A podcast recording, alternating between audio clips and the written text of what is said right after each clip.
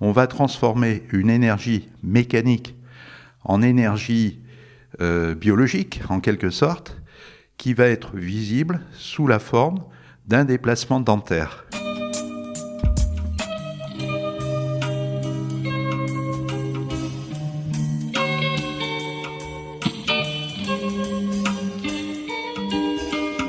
Bienvenue à tous sur Et surtout la santé, votre podcast lyonnais décortique des sujets de santé avec des spécialistes, avec des sportifs professionnels et parfois avec des patients aux histoires extraordinaires. Aujourd'hui, nous sommes avec un confrère orthodontiste qui a une grande carrière derrière lui et donc beaucoup d'expérience pour répondre à nos questions.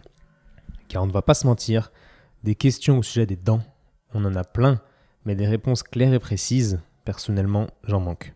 Petite parenthèse, si le sujet vous intéresse, Mathieu Durand du podcast numéro 3 a depuis lancé son propre podcast qui s'appelle Dans tes dents et qui est donc, comme son nom l'indique, dédié à l'art dentaire. Pour le coup, on peut aussi trouver des réponses claires et précises dans ces épisodes. Mais en tant qu'ostéopathe, comme je vous le disais, je me pose beaucoup de questions en lien avec les dents. Doit-on faire autant d'orthodontie chez les jeunes? N'y a-t-il pas des croyances et une mode autour de tout cela? Risque-t-on vraiment d'avoir des problèmes si nos dents ne sont pas alignées? Un grand merci donc à l'invité du jour pour cette conversation bienveillante et ses réponses à toutes mes questions. Merci également à vous qui soutenez le projet et surtout la santé en allant mettre des étoiles sur iTunes et en partageant les épisodes à vos amis. Comme je vous l'explique souvent, l'équation est simple, nous sommes dans une ère digitale et centrée sur l'image, donc plus le podcast a d'étoiles, plus il est crédible et plus il est facile pour moi d'inviter des personnes pour partager ensuite les meilleures infos sur le thème de la santé. Merci pour votre compréhension et en attendant, on se retrouve tout de suite avec Alain Huette. Bonjour Alain. Bonjour Étienne. Merci de me recevoir dans, vos locaux. Tout l'honneur est pour moi. Alors, vous savez, dans ce podcast, euh, il faut qu'on contextualise à chaque fois. Et donc, pour ça, euh, j'aimerais que vous présentiez euh, assez brièvement de la manière que vous voulez. D'accord. Euh, donc, euh, je suis orthodontiste et spécialisé pour tout ce qui est problème de fonctionnement des mâchoires. Et d'autre part, euh, je m'occupe aussi d'apnée du sommeil pour ce qui concerne le volet dentaire. Donc, dans ce contexte-là, je suis amené à intervenir dans des en orthodontie, qui est quand même mon métier principal, n'est-ce pas? Et mais avec euh, en tenant compte de tout l'environnement, c'est-à-dire en tenant compte de l'appareil stomatognatique. C'est un nom un petit peu compliqué, mais euh, c'est ce qui permet de définir euh, les mâchoires, l'ensemble des mâchoires et surtout leur fonctionnement. Parfait, donc une vision assez globale de, de l'appareil manducateur, on va dire. Exactement. Et c'est ça qui m'a tiré vers vous, hein, de toute façon, et, c'est pour ça que je suis là aujourd'hui. Donc, est-ce que vous pourriez nous clarifier On a déjà un podcast qui a été fait avec un ami qui est endodontiste, qui nous explique un petit peu les différentes branches de, de l'art dentaire. Et vous, est-ce que vous pouvez nous redire ce que c'est que l'orthodontie pour quelqu'un qui ne connaît pas? Alors, l'orthodontie, on devrait dire en fait orthopédie dentofaciale, c'est-à-dire que c'est le terme officiel. Orthopédie dentofaciale, c'est-à-dire qu'il y a un côté orthodontie, qui est le déplacement des dents à proprement parler, et un côté orthopédie, qui est le fait d'essayer de faire en sorte que les bases osseuses euh, soient positionnées correctement. C'est-à-dire qu'on va essayer d'utiliser la croissance chez l'enfant jeune pour essayer de faire en sorte que toute la face, la partie inférieure de la face et moyenne se développe harmonieusement. Donc là, c'est la partie orthopédie. Orthopédie, c'est-à-dire, euh, euh, par définition, c'est le redressement des os. Donc là, vous vous servez euh, des dents via des bagues ou des aligneurs, on y reviendra après, pour modifier la structure vraiment osseuse, l'anatomie osseuse de la mandibule. Ou, du des maxillaires. Oui, c'est-à-dire que les dents, en fait, euh, constituent l'ancrage qui va nous permettre d'agir autant que faire se peut euh, sur les bases osseuses grâce à la croissance. C'est-à-dire que s'il n'y a pas de croissance, il est bien évident qu'on ne pourra pas jouer sur les bases osseuses. Et lorsque je dis euh, jouer sur les bases osseuses, mobiliser en quelque sorte les bases osseuses, en fait, on intervient aux marges. Hein. On n'est pas du tout euh, chirurgien. Et lorsque la croissance est terminée, à ce moment-là, c'est le chirurgien qui va intervenir. En fait, pour euh, bien situer les choses, je dirais que, par analogie, je dis souvent, si on considère une machine à construire, nous, on sera les ajusteurs, on sera les personnes qui vont s'assurer que les pièces soient réalisées parfaitement, de telle sorte que, le cas échéant, le chirurgien puisse mettre en place cet ensemble correctement. Et après, nous serons amenés à faire en sorte que tout ça puisse fonctionner correctement à partir des pièces qu'on a préparées. Il va falloir euh, réintervenir un petit peu dessus, pour, comme euh, pour tout moteur ou machine, enfin ce que vous voulez, de telle sorte que ça puisse fonctionner. Alors, lorsque on a de la croissance, à ce moment-là, on n'a pas besoin de chirurgie. Mais il est bien évident que euh, lorsqu'on a des dysmorphoses, c'est-à-dire des décalages importants des bases, des bases osseuses, là, à ce moment-là, on est quasiment sûr et certain que ce sera le chirurgien. D'accord, mais il y a quand même une partie des gens qui se rendent compte un peu tard, qui ont envie de modifier un peu l'anatomie de, leur, de leurs dents, de leur sourire, et qui font, euh, alors soit via des aligneurs, soit des, via des, euh, des appareils euh, linguales, on y reviendra, ou des bagues, ils, se font redresser entre guillemets les dents alors que leur croissance est, finie. Comment est-ce possible si l'os euh, n'est plus malléable à cet âge-là Alors exactement. Alors d'abord, il faut partir du principe que l'orthodontie, c'est avant tout un transfert d'énergie. Ça peut paraître un peu bizarre quand on dit ça, quand on parle d'orthodontie. En fait, je pense que à la base, il faut bien comprendre que avec nos appareils orthodontiques, on va stocker de l'énergie mécanique. Cette énergie mécanique va être restituée aux dents qui, à ce moment-là, grâce à la plasticité et à la physiologie osseuse, vont faire en sorte que l'os qui est devant la dent, donc s'oppose au mouvement, soit résorbé, mais aussi, très important, l'os qui est derrière la dent soit refabriqué. En d'autres termes, on va transformer une énergie mécanique en énergie euh, biologique, en quelque sorte, qui va être visible sous la forme d'un déplacement dentaire. Et lorsque il va s'agir de base osseuse, à ce moment-là, les dents seront le relais des contraintes appliquées sur l'ensemble dents-os qui vont permettre euh, d'interagir en quelque sorte avec les conséquences de la croissance, avec le, potentiel de croissance osseux.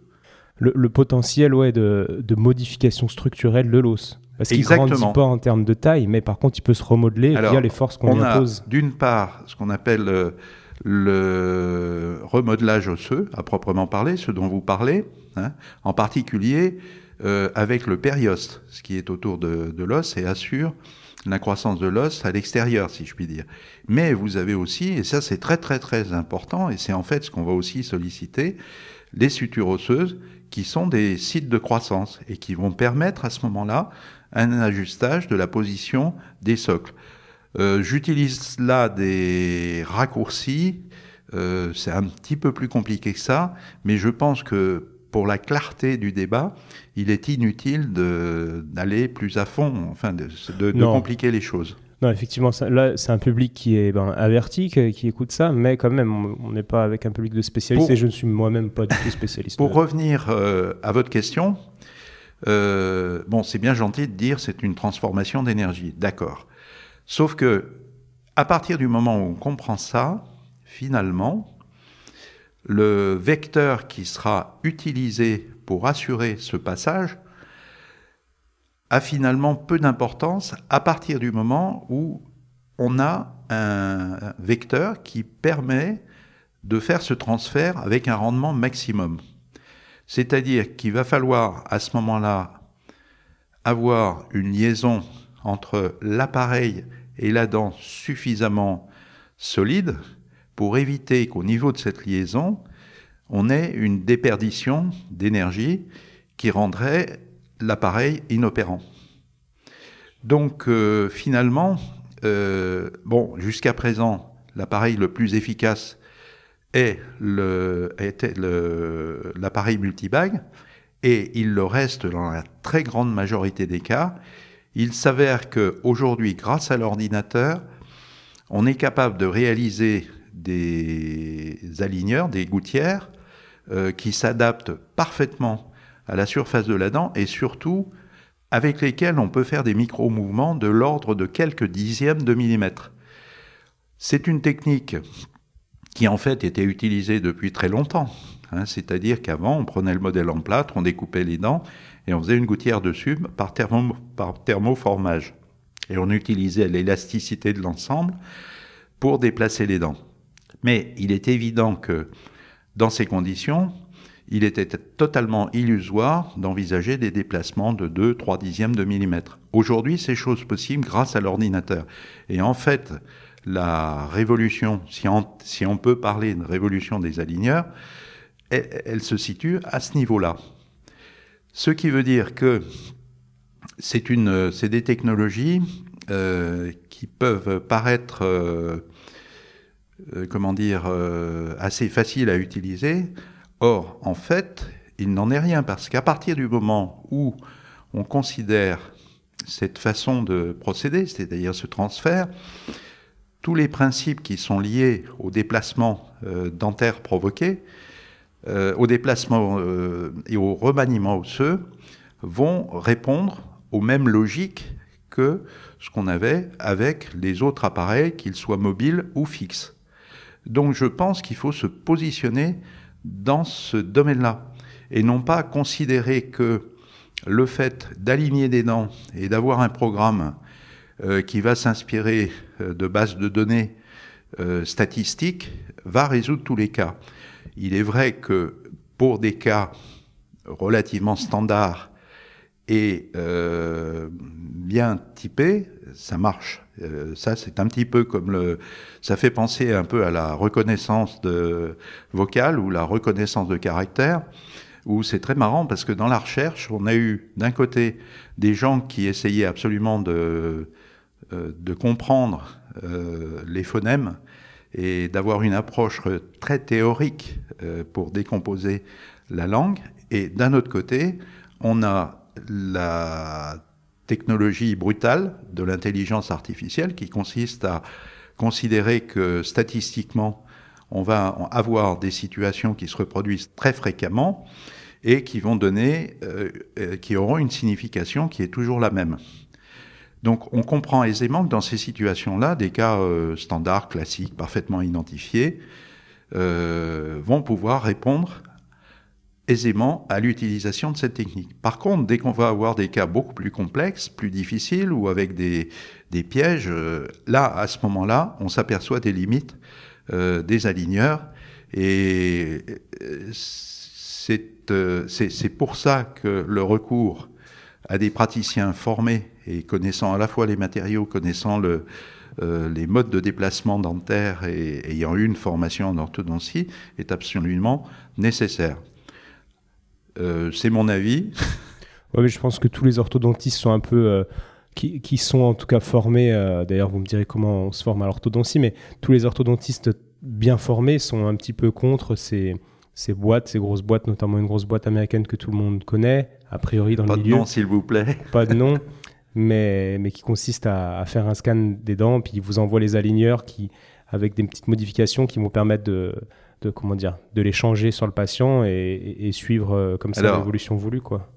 Euh, effectivement, cette firme, euh, très intelligemment, et il faut le reconnaître, a su récupérer les connaissances des orthodontistes et surtout tous les cas potentiels, et en utilisant, en utilisant précisément cette intelligence artificielle, proposer des traitements qui se passent finalement des orthodontistes et, qui peuvent éventuellement, non, attention, il faut que je fasse attention à ce que je, dis, euh, qui peuvent éventuellement se passer d'orthodontiste. Du moins le, le pense-t-il. Mais la réalité est tout autre. Euh, il m'est arrivé, moi aussi, et ça m'arrive, de demander des cas, pas à cette firme célèbre, mais il y a d'autres sociétés qui fabriquent euh, des aligneurs euh, en utilisant les mêmes procédés. Il m'est arrivé plusieurs fois d'en utiliser pour voir ce que ça donnait. Et je me suis rendu compte que je ne pouvais pas utiliser toute la série des gouttières prévues, tout simplement parce qu'à un moment donné, euh, les choses ne se passaient pas exactement comme, comme ça avait été prévu. Il faut qu'on clarifie un peu la situation, parce que je ne suis pas sûr que tout le monde sache ce que c'est que des, des aligneurs. Donc je, vais clarifier, puis vous me corrigerez. Oui, très bien. Oui, oui. Donc il y a plusieurs façons de modifier la, structure des dents. Euh, admettons un patient vient vous voir parce qu'il a une, euh, je sais pas, une canine qui, qui ressort, qui n'est pas alignée avec les autres. Donc il y a plusieurs traitements qui lui sont proposés pour modifier un petit peu cet alignement via la physiologie euh, du remodelage osseux dont on vient de parler. Donc il va pouvoir avoir des bagues. Ça, c'est ce qu'on connaît. Voilà, tout le monde connaît ça. C'est ce que les ados ont. Il pourra avoir, si c'est au niveau de la mandibule, quelque chose de euh, rétro, rétro-dentaire, sous-lingual, je ne sais pas comment on dit. C'est-à-dire des, appareils linguaux qui se collent à l'intérieur. Et à ce moment-là, on a la réputation euh, d'être invisibles, ce qu'ils sont réellement. Cependant, euh, bon, euh, c'est pas d'un confort extraordinaire, mais c'est une technique euh, pour laquelle j'ai beaucoup travaillé et qui m'a valu d'ailleurs de faire une carrière universitaire. Donc je ne et pour laquelle j'ai été véritablement passionné. J'ai beaucoup travaillé sur cette technique-là. J'ai créé aussi le, avec mon collègue Acnin, on, on, avait créé le DU de lingual à la faculté dentaire de Lyon. Euh, je pense qu'actuellement, les aligneurs répondent à beaucoup de cas euh, traités auparavant par le lingual. Donc, euh, c'est pas une à mon avis, c'est plus une technique d'avenir. Ok.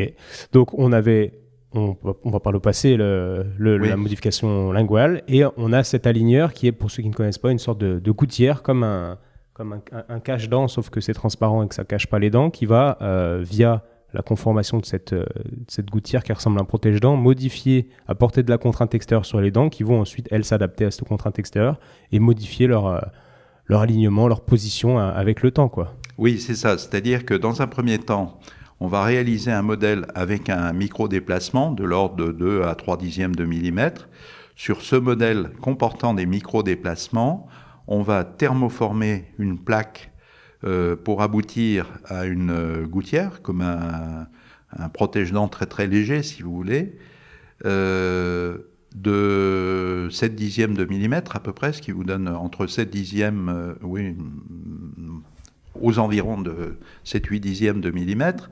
Et lorsqu'on va insérer cette gouttière sur les dents, Étant donné qu'on a introduit sur le modèle qui a servi à la fabriquer des micro-déplacements, on va avoir des contraintes liées à l'élasticité de la gouttière et euh, ces contraintes vont forcer les dents à se déplacer dans la direction souhaitée. Mmh.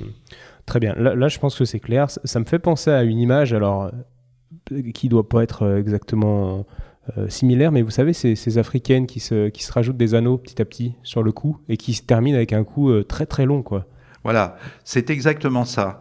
Euh, c'est-à-dire la, la, déformation osseuse qui est liée à la contrainte appliquée sur l'os. C'est ce qu'on appelait au 18e, 19e, la 19e, parce que inter c'est 19e, la variation modelante de inter, ce qui à l'époque se traduisait par le fait que on voyait des cavaliers aux jambes arquées. Hein, comme Luc et Luc. Euh, à force d'être sur leur cheval, ils avaient la réputation d'avoir des jambes courbées par le. Voilà. Euh, ça, c'est la déformation de l'os subie par l'os soumis à une contrainte. Bah, je suis content parce que ça, ça rejoint euh, des principes qu'en ostéo, on, a évidemment tout en tête, que la, structure gouverne la fonction. là, en l'occurrence, l'inverse, la fonction va gouverner la structure. Et, et je suis content, quoi, parce qu'on nous dit souvent que les os du crâne euh, ne bouge pas du tout, alors que nous, on sent cette capacité de mouvement qui est plus importante que le mouvement lui-même, mais cette capacité de malléabilité va, conditionner des tensions euh, sous-jacentes. On parlera plus tard de la relation ostéo et, et, dentisterie, mais... Je pense que, alors, je pense pas, c'est la réalité. L'os est une structure qui est en perpétuel, en perpétuel changement. C'est-à-dire que euh, c'est l'os, c'est la vie même. C'est-à-dire qu'il y a des cellules qui naissent, il y a des cellules qui meurent, et il y a des cellules qui vivent. Et en fonction des stimuli qui seront fournis à ce système, on aura une, euh, une réaction à ce système. Et un truc tout bête, ce qu'on définit comme la croissance, c'est pas autre chose qu'une manifestation de, de, de, ses propriétés. C'est-à-dire que avec en plus, à un moment donné, une période qui est plus dévolue à la construction, à la fabrication, et puis euh, à la fin de la vie, une période où au contraire la destruction est plus importante et euh, c'est la décalcification. Hmm. Hein. Sachant que d'après ce qu'on vient de dire, c'est le contraire de la croissance. Ouais, mais on rejoint euh, une des notions très importantes chez les gens qui font de l'activité physique adaptée, etc., qui explique aux gens que l'os va se solidifier via la contrainte qu'on va lui imposer. C'est-à-dire qu'au lieu de dire aux gens qui font de l'ostéoporose, qui, qui, sont fragiles, etc., de rien faire, ce qui les rendra encore plus fragiles, ben, ils vont les encourager à apporter des stimuli, comme vous dites, pour consolider la, Exactement, il y a une chose toute bête. Hein. Euh, on s'est rendu compte euh, pendant les, au cours des voyages dans l'espace que lorsque les personnes étaient subi, subissaient la pesanteur, euh, lorsqu'elles revenaient sur Terre, elles arrivaient à perdre jusqu'à 30% de leur masse osseuse. C'est pour ça qu'on les étendait tout de suite, parce que sinon, ils risquaient de se fracturer. Et c'est aussi une autre conséquence, c'est que c'est pour ça qu'on voit souvent les cosmonautes, quand on les voit dans les capsules, en train de pédaler. Donc en fait, ils font de l'exercice physique pour soumettre l'os à contrainte. L'os réagit euh, à la contrainte euh, par une production osseuse. Mais ceci doit se faire, euh, une chose très très importante, c'est que tout ça, d'abord, on a des modifications qui sont, je ne veux pas dire à la marge, mais enfin c'est quand même pas énorme, énorme. Et d'autre part, tout ça doit rester dans les limites de la physiologie. C'est-à-dire que lorsque on dépasse les limites de la physiologie, et typiquement lorsqu'on a une contrainte qui est trop forte, à ce moment-là, on va bloquer le flux euh, sanguin ou de tous les liquides, euh, toutes les euh, qui, dans lesquels baignent les cellules osseuses. Les cellules osseuses, à ce moment-là, vont périr, hein, et on sera dans une situation où tout va se bloquer. Ça, c'est une chose que l'orthodontiste connaît très bien, puisque s'il appuie trop fort avec ses appareils, euh, à ce moment-là, on va avoir ce qu'on appelle se développer, ce qu'on appelle nous une zone hyaline. En fait, c'est une zone sans cellules. Et à ce moment-là, tout le système va être bloqué. Et tout le système va être bloqué, les dents vont plus se déplacer. Et il faudra attendre que la contrainte soit plus faible pour revenir dans les limites physiologiques et qu'à ce moment-là, le tissu osseux se régénère et puisse se développer euh, dans le système euh, avec une homéostasie correcte, c'est-à-dire un, un, équilibre euh, physiologique correct. D'accord, je connaissais pas, mais c'est ça me parle énormément. Mais on peut faire l'analogie avec d'autres d'autres tissus musculaires. Avec le muscle, le muscle peut péter si on lui met une contrainte trop importante. Exactement. Tandis qu'il va se renforcer si on ajuste la contrainte. Et pour fonctionner correctement, il faut qu'il soit à plus ou moins 30% de son efficacité, enfin de sa longueur. Mm, c'est-à-dire le muscle doit fonctionner dans une marge de comment dire d'amplitude euh, qui correspond à sa physiologie. Mais ça, ça, je pense que vous connaissez mieux que moi. Oui, puis on va, on va en reparler plus tard quand on va parler du, du bruxisme et, des douleurs d'ATM, je pense. Mais, et puis, pour finir avec une métaphore, c'est un peu comme un arbre qui partirait tordu, euh, auquel on met un tuteur, et il, s'en rapproche, et petit à petit, il, il redevient oui, c'est exactement ça, c'est le, le palissage des arbres, sauf que notre... Euh, Attention, il faut quand même euh, être prudent dans, notre, dans cette appréciation en disant qu'on a une action qui est quand même relativement limitée. C'est-à-dire qu'à l'âge orthodontique, euh, on considère qu'on a sur la massif maxillofacial au grand maximum euh, à peine 20% de la croissance. Et encore. Oui, après, il y a la chirurgie pour attraper des, dégâts esthétiques importants. L'orthodontie a ses limites. Quoi. Oui, oui, c'est ça. Il faut bien comprendre que euh, certes, on a cette partie orthopédie dont on parle beaucoup là, euh, qui nous sert aussi, qui nous est très utile, mais euh, ça demeure quand même relativement limité. Il ne faut pas le nier, mais il ne faut pas non plus dire qu'on va tout résoudre avec la croissance. Oui, et, justement, alors je pense que ça va nous amener vers euh, peut-être vers de l'occluso, ce que, ce que, la question que je vais vous poser. je vais essayer de cadrer un petit peu, mais ça risque de partir dans, dans, différents sens. moi, ce que je me suis toujours demandé et ce que j'ai toujours entendu, c'est que l'orthodontie, c'était quelque chose de vraiment esthétique. Je finis mon raisonnement, puis vous me oui, contredirez oui, oui, bien sûr. Allez-y, allez-y, allez-y. Et, et, du coup, quand tous ces gamins se font euh, réaligner les dents, ou ces adultes qui vont se faire mettre des aligneurs, en fait, la motivation est quasiment tout le temps esthétique. Moi, mon dentiste m'avait dit, bah, non, euh, ok, tu auras un sourire, euh, auras ton sourire qui ressemblera pas à ceux de tout le monde, et, c'est tant mieux, mais tu pas les canines alignées. Ok, j'avais dit, euh, j'avais dit très bien. Je préfère avoir mon sourire qu'un sourire comme tout le monde. Je finis encore.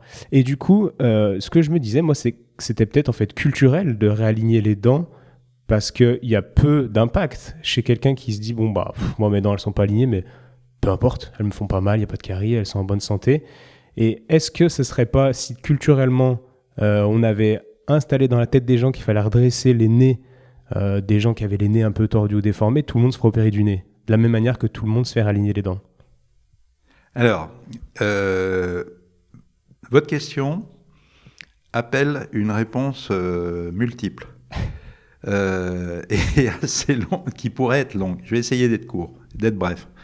Je vous rappellerai simplement que dans la définition OMS de la bonne santé, il est aussi question du problème du bien-être et euh, des problèmes psychiques. Hein. C'est-à-dire que c'est pas parce que quelqu'un est apparemment euh, indemne de toute euh, dysmorphie, de toute que cette personne est en bonne santé.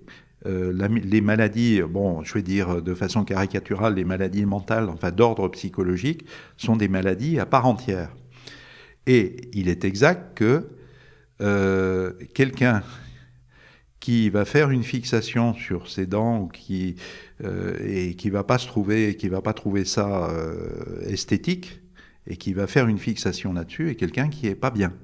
Et là, la limite entre l'esthétique et le traitement et, le traitement d'une pathologie, hein, au sens, c'est-à-dire traitement médical, est parfois assez flou parce qu'on peut très bien avoir les deux, et j'ai souvenir euh, euh, une anecdote, mais qui dit bien les choses, d'une jeune fille qui avait une incisive euh, inférieure qui était en rotation de quelques degrés, c'était pas grand-chose, des parents âgés, cette jeune fille avait 14 ans, on sentait que c'était pas une ado très bien dans ses baskets, qu'elle n'avait pas d'ailleurs, c'était pas des... et euh, donc je la vois et pour moi le traitement était parfaitement inutile. C'est-à-dire du point de vue fonctionnel, tout allait bien, euh, il n'y avait aucun problème. Et puis bon, euh, je raccourcis. finalement, entre-temps, j'ai un associé, on change de... Et mon confrère décide de lui faire un appareil, de, poser un appareil et de redresser son incisive. J'ai revu cette jeune fille un an ou deux ans après, un an et demi à peu près, ouais, un an et demi, deux ans après. Tout était parfait, euh, elle avait le sourire, elle était heureuse. Bon, il est certain qu'on avait fait de l'orthodontie, mais je pense qu'on avait surtout fait une psychothérapie à travers l'orthodontie. Alors, doit-on dire que parce que euh, il y a un aspect esthétique, ça ne rentre pas dans le cadre de l'orthodontie Moi, je n'ai pas la réponse. Et en tout cas, euh, j'ai eu le sentiment à ce moment-là de ne pas avoir fait mon boulot, et c'est mon confrère qui avait eu raison de, le faire. Donc, euh, bon, c'est un cas extrême, on est d'accord, hein. la preuve c'est que j'en parle et que c'est quelque chose qui m'a marqué. Euh, cependant, il est vrai que la dentisterie, d'une façon générale, a toujours été liée à la richesse des, ou bien, comment dire, à la richesse des populations des sociétés à l'époque. Hein. Euh, c'est pas un hasard si le premier euh, dentiste euh, historique, Pierre Fauchard, était le dentiste Louis XV. C'est lui qui a fait le premier livre. Et de toute façon, à ce moment-là, ces gens-là se différenciaient, c'est-à-dire le dentiste se différenciait de l'arracheur de dents par la prise en compte des problèmes dentaires, y compris d'ailleurs de, l'orthodontie. Bon, c'était une orthodontie frustre, certes, mais c'est quelque chose qui était pris en compte. Donc ça, c'est un aspect des choses. Donc, mais en réalité, j'ai parlé tout à l'heure d'appareils stomatognatiques. L'objectif de l'orthodontie, c'est avant tout d'assurer un bon fonctionnement de l'appareil stomatognatique, un bon fonctionnement, le fait de pouvoir avaler correctement avec un bon appui des mâchoires, le fait de pouvoir parler correctement avec un positionnement correct, une articulation correcte de la langue sur le palais. Ou de... Donc, en fait, c'est quelque chose qui rentre dans la physiologie générale euh, de tout ce qui concerne la bouche. Hein. Et euh, donc, en fait, on fait des traitements pour des raisons de médicales. C'est pas du tout. Le problème de l'orthodontie, c'est que ce sont des traitements prophylactiques. Bon, vous avez la grippe en ce moment, euh, il faut faire son vaccin euh, contre la grippe. On va faire les vaccins contre la grippe. On n'est pas sûr d'être malade. Rien ne prouve qu'on va être malade, mais on va quand même faire un vaccin pour éviter d'être malade. Et je dois dire que euh, depuis que je me vaccine contre la grippe, euh, j'ai plus ma grippe en début d'hiver ou j'ai plus mes problèmes en début d'hiver que j'avais avant quand je ne, je ne, le faisais pas. C'est pas le cas de tout le monde ça.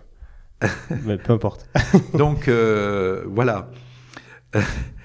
Euh, l'orthodontie, il faut considérer ça comme quelque chose de prophylactique. C'est-à-dire que, d'une part, euh, ça n'est pas quelque chose d'obligatoire, sauf dans des cas très particuliers, euh, mais en règle générale, l'orthodontie, on peut le faire à tout âge. Hein, c'est-à-dire tant qu'on peut déplacer des dents, c'est-à-dire jusqu'à un âge très avancé, on peut faire de l'orthodontie. Cependant, euh, un enfant qui ne veut pas d'appareil orthodontique, qui n'en veut absolument pas, c'est pas la peine de lui faire un traitement d'orthodontie parce qu'on sait qu'on va aller à l'échec. Et on sait aussi que très souvent, euh, 10 ans, 15 ans après, euh, c'est lui qui va être demandeur et à ce moment-là, on va pouvoir travailler tout à fait valablement et avec des résultats euh, très bons. Donc, du coup, pour résumer, donc on a la partie un petit peu esthétique pure entre guillemets de l'orthodontie et la partie physiologique prophylactique dans le but d'optimiser la physiologie future. Euh, c'est ça, d'ordre médical, on va dire. Ok. C'est un traitement médical, il euh, ne faut pas l'oublier. Alors là, je sais que ça va être compliqué de répondre, mais sur 100 patients à qui vous faites de l'orthodontie, combien, d'après vous, parce que d'ailleurs, vous n'avez pas, pas présenté votre parcours, on pourra en reparler derrière, mais sur 100 patients que vous traitez en ce moment, combien euh, vont avoir des, problèmes physiologiques de déglutition. De...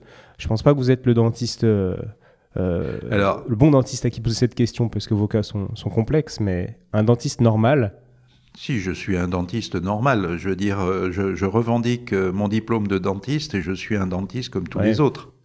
Ah, vous êtes d'accord que vos, cas cliniques souvent sont plus complexes que la moyenne euh, Mon histoire euh, professionnelle fait que j'ai été amené à être universitaire pendant un certain nombre d'années et il est certain qu'à l'hôpital, effectivement, on avait euh, des cas qu'on ne rencontre pas en consultation privée habituelle. Oui, c'est vrai. Bon, il est indéniable que je suis amené quelquefois enfin, à traiter des patients on va dire, euh, des cas euh, pas toujours très simples, mais euh, je, reste avant tout un dentiste. Et je, revendique le fait que je sois dentiste. Je suis orthodontiste, c'est-à-dire spécialiste qualifié en orthopédie dentofaciale. Donc j'ai fait un certain nombre d'années d'études et j'ai passé des concours pour avoir ce titre, comme mes collègues, exactement de la même façon de mes collègues. Et voilà, c'est tout. ok, on va reprendre la question en, plus simple. Dans la rue, si on croise 100 personnes, euh, 100 gamins, on va prendre que des gamins, 100 gamins à qui on, met un appareil, combien selon vous, sans appareil, auraient eu des problèmes plus tard physiologiques au niveau de, euh, l'appareil mandibulaire et, et, de la déductition, tout ce qu'on veut? Et combien, euh, combien Alors, n'aurait rien du tout Je suis incapable de répondre. Ouais, c'est compliqué. la raison, elle est très. bon, d'une part, la sécurité sociale est incapable de répondre non plus, et les épidémiologistes sont incapables de répondre. Pour une raison très simple, c'est un problème statistique. quand on fait des échantillons avec des médicaments, c'est très facile. Vous prenez une population non traitée et une population traitée. Nous, la grosse difficulté, c'est d'avoir des populations non traitées. Parce que, bon, vous voyez un gamin avec euh, une, euh, une, très forte rétrognathie euh, mandibulaire, c'est-à-dire la, mâchoire inférieure est beaucoup trop courte, avec des apnées du sommeil, où on ne peut pas prendre la responsabilité de ne pas le traiter. Hmm. Et parce que là, à ce moment-là, en particulier quand il y a des apnées du sommeil chez des enfants très jeunes, hein, comme ceux que je vois, que j'ai eu l'occasion de voir à FME, euh, là, il y a un risque vital. Bon. Donc, euh, dans ce cas-là, il faut intervenir. Donc, vous n'allez pas faire des échantillons non traités dans ce cas-là. Par rapport à ce qui se fait peut-être ou ce qui se fait pas, du coup, dans certains pays euh, moins développés, peut-être, je me, je me demandais. C'est-à-dire? Ah, je sais pas, peut-être que, euh, j'ai n'importe quoi, au Paraguay, ils, ils, font pas d'orthodontie, quoi. Ah, détrompez-vous, il y a un bouquin d'orthodontie linguale qui est fait par un Paraguayen, et c'est, à mon avis, le livre de référence. ok, non, mais je, non, Paraguay, c'est un pays très riche, contrairement à ce qu'on pense. D'accord. je cherche un pays d'Amérique du Sud. Non, mais je, je comprends ce que vous voulez dire, c'est-à-dire que, euh, on va dire, entre guillemets, des pays sous-développés, qui n'ont pas accès à, l'orthodontie. Euh, là, écoutez, c'est un domaine que je ne connais pas. Pour tout ce que je peux simplement vous dire, c'est que en matière de déglutition atypique, on sait que on a à peu près un tiers de la population qui déglutit mal. Donc euh, ça, c'est une statistique.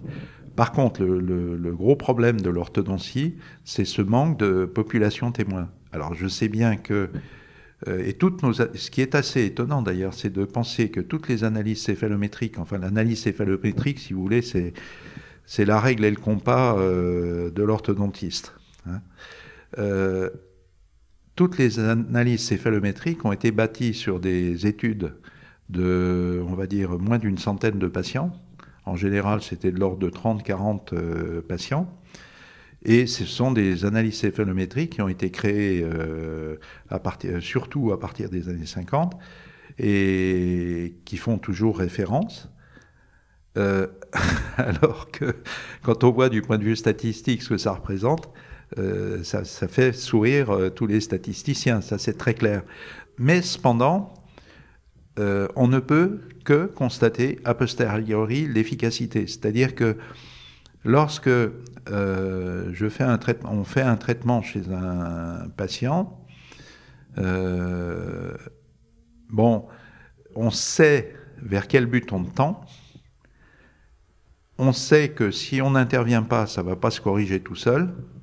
Maintenant, le taux de morbidité, c'est-à-dire le, taux de problème que ça va poser du point de vue médical, euh, ça, on ne le connaît pas. Hmm. je comprends, c'est très clair. Mais ça me fait penser aussi à des gens, euh, moi en tant qu'ostéo, je pense bah, par exemple au collègue qui est à côté, au collègue kiné, il pourrait dire attendez-vous, votre sangle abdominale, elle est inexistante, euh, on va vous faire faire une sangle abdominale via des exercices, etc. Parce qu'on sait que ça va vous protéger le dos, etc. Ce sera un peu la même démarche au final. Exactement, et vous avez des gens avec des situations euh, qui, du point de vue, pour le spécialiste que vous êtes, euh, vont être absolument incroyables et vous demandez comment se fait-il que ce soit quelque chose qui fonctionne parfaitement et pourtant ça fonctionne parfaitement et le patient n'a aucun problème et pourtant c'est totalement atypique et totalement irréaliste d'imaginer qu'un truc comme ça puisse fonctionner. Ben pour nous c'est pareil, hein. sauf que un jour euh, on a une baisse de je dirais, une baisse de régime, enfin on a une, fatigue, ou, et c'est à ce moment-là que les choses s'enchaînent, et c'est à ce moment-là qu'on commence à avoir les problèmes. Et ça, on le voit particulièrement, c'est particulièrement sensible dans tout ce qui est trouble, perturbation de l'appareil stomatognatique. D'accord, ah, ça, me parle bien ça, ce, ce, moment de baisse de régime où, tout allait bien, et puis là, en fait, bah, les faiblesses qu'on avait avant, paf, décompensent et viennent Les muscles commencent à décompenser, et c'est là qu'on commence à avoir les problèmes. Ouais, je, vois très bien. Vous parliez tout à l'heure d'un tiers de la population qui a des, des troubles de déglutition. Oui. Est-ce que vous pouvez nous faire un petit point euh, rapide pour, pour quelqu'un toujours qui, connaît peu le, domaine sur la physiologie de la déglutition? Alors, on va dire que, en fait, la physiologie de la déglutition euh, connaît deux périodes. Une période de l'enfant euh, qui naît de la naissance jusqu'au moment où les dents arrivent, et une période lorsque une première denture est établie jusqu'à euh, décès de la personne. Et ça, c'est absolument fondamental à, bien retenir. Dans un premier temps, l'enfant va téter, et l'enfant, pour téter, va être obligé de faire intervenir, bon, certes, la langue, avec la euh, l'onde péristaltique, c'est-à-dire la déformation de la langue va véhiculer euh, le bol alimentaire, c'est-à-dire le lait, hein, tout simplement, euh, vers le fond de la gorge, qui va ensuite, euh, par, le biais d'une onde péristaltique, mais cette fois au niveau de l'ésophage, euh, va descendre jusqu'à l'estomac. Donc là, on a besoin d'avoir une certaine herméticité qui est liée à la sangle labiale, et on aura toute la zone antérieure qui sera concernée, et tout ça sous la commande du nerf facial. Ça, c'est aussi longtemps que aucune autre euh, possibilité de stabilisation de la mandibule, autre que la langue, ne peut exister. Et lorsque les dents de lait vont commencer à sortir et vont sortir, à ce moment-là, le relais de la stabilisation mandibulaire va être pris par les dents temporaires qui vont évoluer, c'est-à-dire vers entre 18 et 24 mois, 26 mois à peu près. Et là, à ce moment-là, c'est un changement complet de programme, c'est-à-dire que ce sont les muscles masticateurs qui vont intervenir tout simplement parce que le calage de la mandibule sera cette fois assuré par les dents et non plus la langue. Et la langue ne pouvant s'intercaler entre les dents, va obligatoire, devrait, je dis devrait, théoriquement remonter systématiquement, c'est-à-dire le dos de la langue, je dis bien le dos de la langue et pas l'apex lingual, euh, remonter sur la voûte palatine. Alors c'est ce qui se passe dans la plupart des cas, mais il y a un nombre très important de patients chez qui on arrive à une solution intermédiaire et la transition ne se fait pas. Et ce qui est très important aussi à comprendre, c'est qu'à ce moment-là, ce n'est plus le nerf facial qui va assurer, véhiculer euh, les commandes musculaires, mais c'est le nerf trijumeau. Donc on est dans une situation, c'est très simple à comprendre. Euh, lorsque euh, vous avez un ordinateur, vous utilisez un programme, vous avez un premier, le, premier programme qui est installé avec votre ordinateur, ce programme va évoluer et un jour vous faites une mise à jour. Et là, c'est exactement la même chose. Quand vous faites la mise à jour, qu'est-ce que vous faites? Vous commencez par faire un setup, enfin par, faire, par nettoyer et enlever tous les anciens programmes, enfin tous les micro-programmes qui composent le, le logiciel, enfin le programme que vous allez utiliser, et vous allez réinstaller les programmes neufs. Si vous avez une euh, coexistence des deux, bah à ce moment-là, vous allez avoir des problèmes. Et si on considère, alors je prends cet exemple par analogie, mais c'est exactement ce qui se passe, parce qu'il faut bien comprendre que euh, la déglutition est commandée par euh, le noyau sous-cortical de la déglutition, c'est-à-dire c'est au niveau, euh, au du cerveau, quoi. Et ce qui est important dans la rééducation, c'est de prendre en compte cette notion de recréation d'un nouveau circuit au, niveau du cerveau.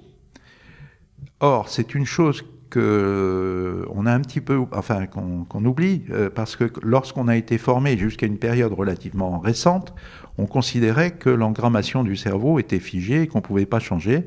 Donc on, fait, on faisait des exercices qui étaient basés uniquement sur la répétition. Or là, il s'avère que, entre-temps, des neurophysiologistes comme Dehaene, comme Changeux, nous ont expliqué que, premièrement, on avait des cellules dans le cerveau qui étaient là pour remplacer d'autres cellules qui disparaissaient, et que, par conséquent, on pouvait recréer des nouveaux circuits neuronaux, des nouveaux circuits de commande. Donc ça veut dire que pour rééduquer la déglutition, il bah, faut tenir compte de ça. Et à ce propos, il y a un excellent article qui a été écrit par M. Dehaene, professeur au Collège de France quand même, hein, c'est pas n'importe qui, euh, euh, sur le site de l'éducation nationale euh, en pédagogie, où il explique tout ça. Donc, ça veut dire qu'il faut vraiment réactualiser notre façon de voir la rééducation en essayant de recréer ce réseau neuronal. Hum. Je, je, vois très bien. Et est-ce que selon vous, donc là, on parle de la, de la base de la commande nerveuse et euh, de, la partie effective de, qui, qui, qui, est, qui, est, contrôlée. Mais entre les deux, il y a un nerf. Il y a le nerf euh, trijumeau. oui, il y a des, un ensemble de nerfs. De, il y a tout un système de commandes. Bon, j'ai évoqué les deux pour, pour simplifier les choses. mais... on, va parler que du trijumeau pour euh, peu importe les branches. moi, ce que je me dis, et j'ai l'impression que c'est souvent oublié, c'est que, ok, on se dit que le cerveau est plastique, que le, centre moteur est plastique, donc on travaille ça. Et, euh, et, on part du principe qu'une fois que le centre il est, il, est OK, il est entraîné, on a fait de la visualisation, tout ce qu'on veut, des petits exercices, mais parfois il y a une contrainte le long du, le long du nerf qui va empêcher le message de passer correctement.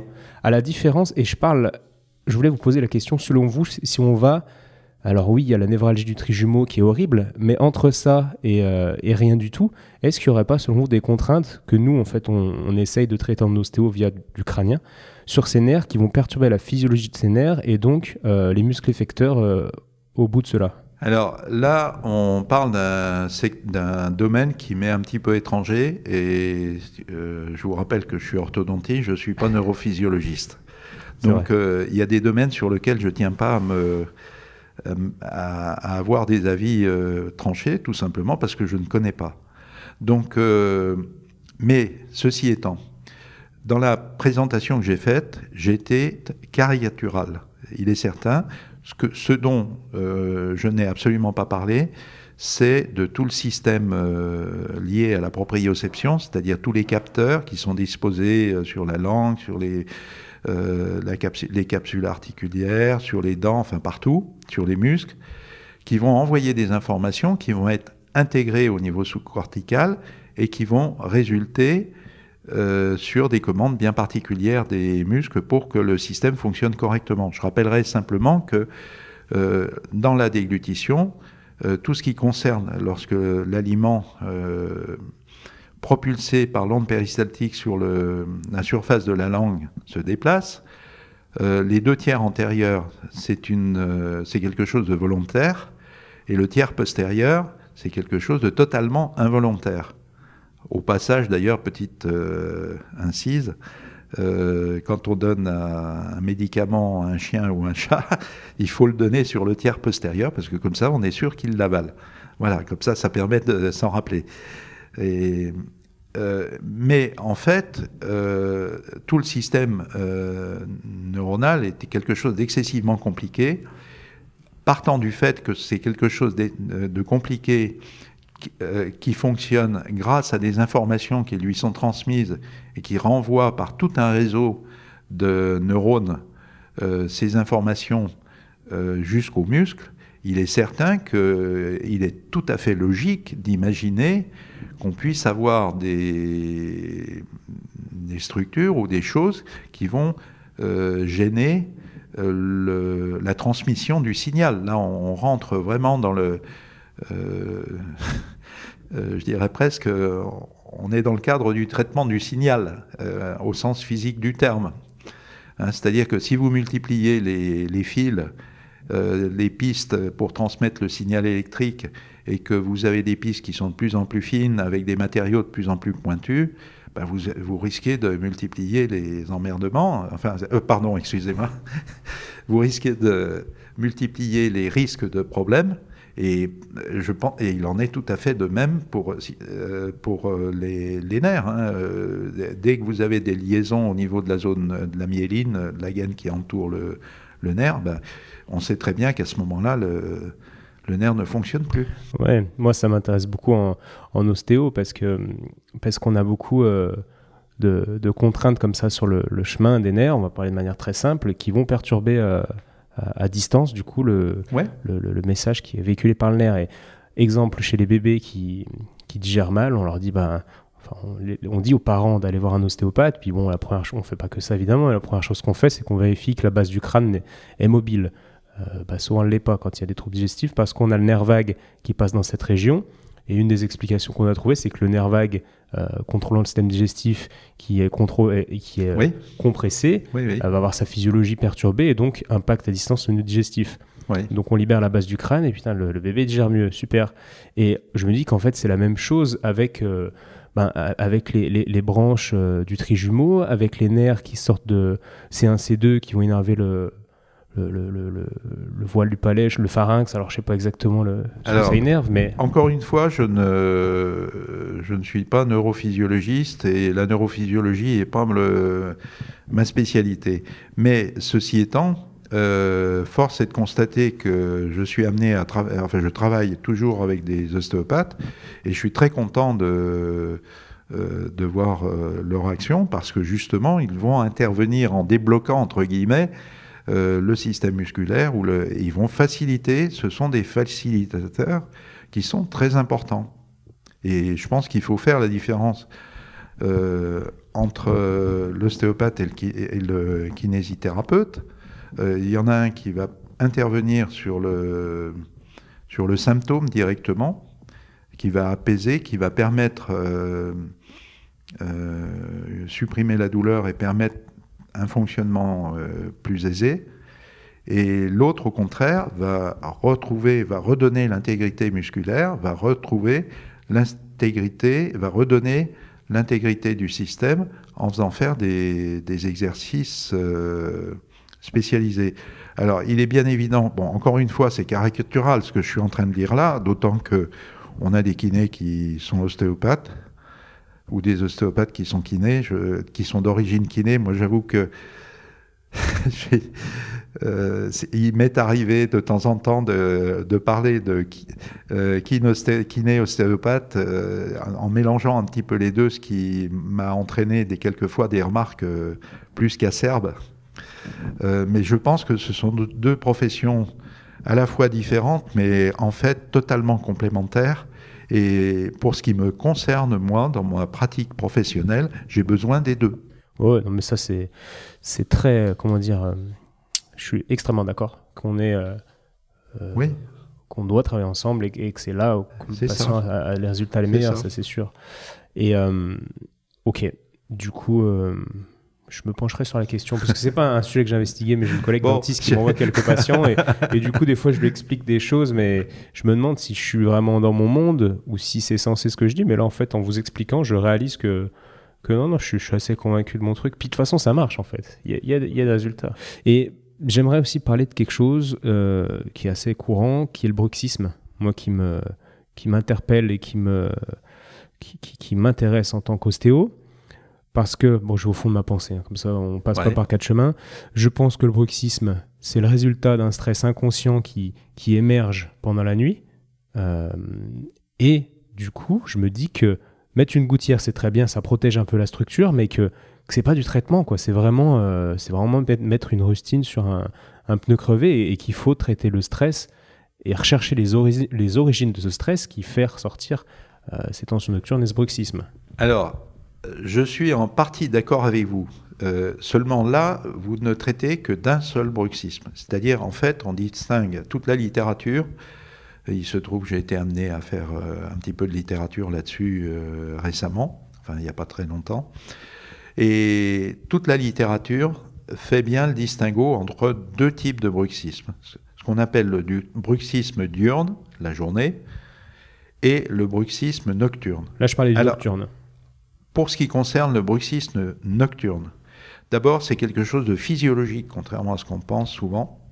C'est-à-dire que à la fin du sommeil paradoxal, euh, on a toujours une activation des mouvements, alors que tout le reste du corps est parfaitement euh, relax. on a des activations des muscles masticateurs, du masséter, et ça, c'est physiologique. Et là, effectivement, on pense que c'est quelque chose qui est important euh, pour euh, relaxer, euh, déstresser et évacuer en quelque sorte le stress de la journée. Hein. On se rend compte que lorsque les gens qui sont stressés ne peuvent pas, n'ont pas cette phase en fin de sommeil paradoxal, à ce moment-là, euh, c'est des gens qui risquent euh, d'avoir des, problèmes euh, psychologiques. Enfin, c'est quelque chose qui est très destructeur. Donc, pour ce type de bruxisme, je suis entièrement d'accord avec vous. Le seul problème est que lorsqu'on voit les liaisons, les lésions, pardon, apparaître au niveau dentaire et les pertes de dimension verticale euh, au niveau des mâchoires. Hein. C'est-à-dire c'est on, peut facilement voir des usures chez des patients de 50 ans, hein, 45, euh, 50 ans. On peut voir 2-3 euh, mm de perte de matière, voire plus, au niveau dentaire. D'où, à ce moment-là, une dimension verticale des mâchoires diminuée, d'où apparition de troubles euh, de l'appareil stomatognatique, c'est-à-dire des dysfonctions euh, des muscles masticateurs. Hein. Euh, donc c'est quelque chose qu'il faut combattre avec des gouttières prophylactiques qui effectivement sont des gouttières qui ne servent qu'à une chose, éviter que ce soit les dents qui soient usées, il vaut mieux user la gouttière que, les dents. Ça, c'est une chose. Maintenant, euh, lorsqu'on a des, du bruxisme euh, diurne, là, à ce moment-là, la cause dentaire euh, est invoquée, c'est-à-dire que, en général, ça correspond, enfin, ça correspond à des, une mauvaise position des dents, pour être plus clair. Hein. Donc là, à ce moment-là, soit on peut le résoudre de façon prothétique, en éliminant l'obstacle, soit on peut le résoudre de façon orthodontique, en déplaçant les dents correctement et en faisant en sorte que l'occlusion se fasse correctement. Alors maintenant, euh, là, on voit qu'on a deux positions extrêmes.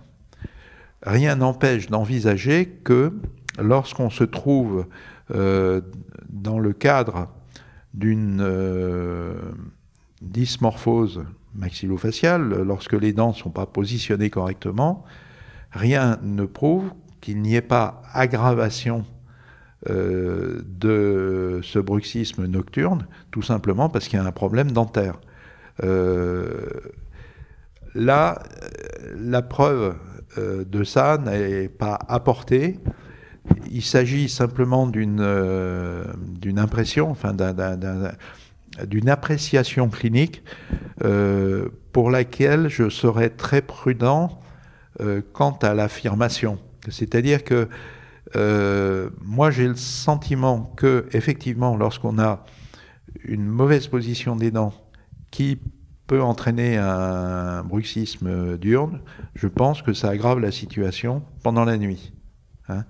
Maintenant, le fait de mettre une gouttière équilibrée peut éliminer cette cause, mais n'éliminera pas complètement euh, le bruxisme. Je pense que la fermeture, ça on le voit très bien avec un appareil qu'on appelle euh, le, Jawak, hein, qui a été mis au point par euh, des, Belges, qu'on utilise par ailleurs dans l'apnée qu'on peut utiliser dans l'apnée du sommeil.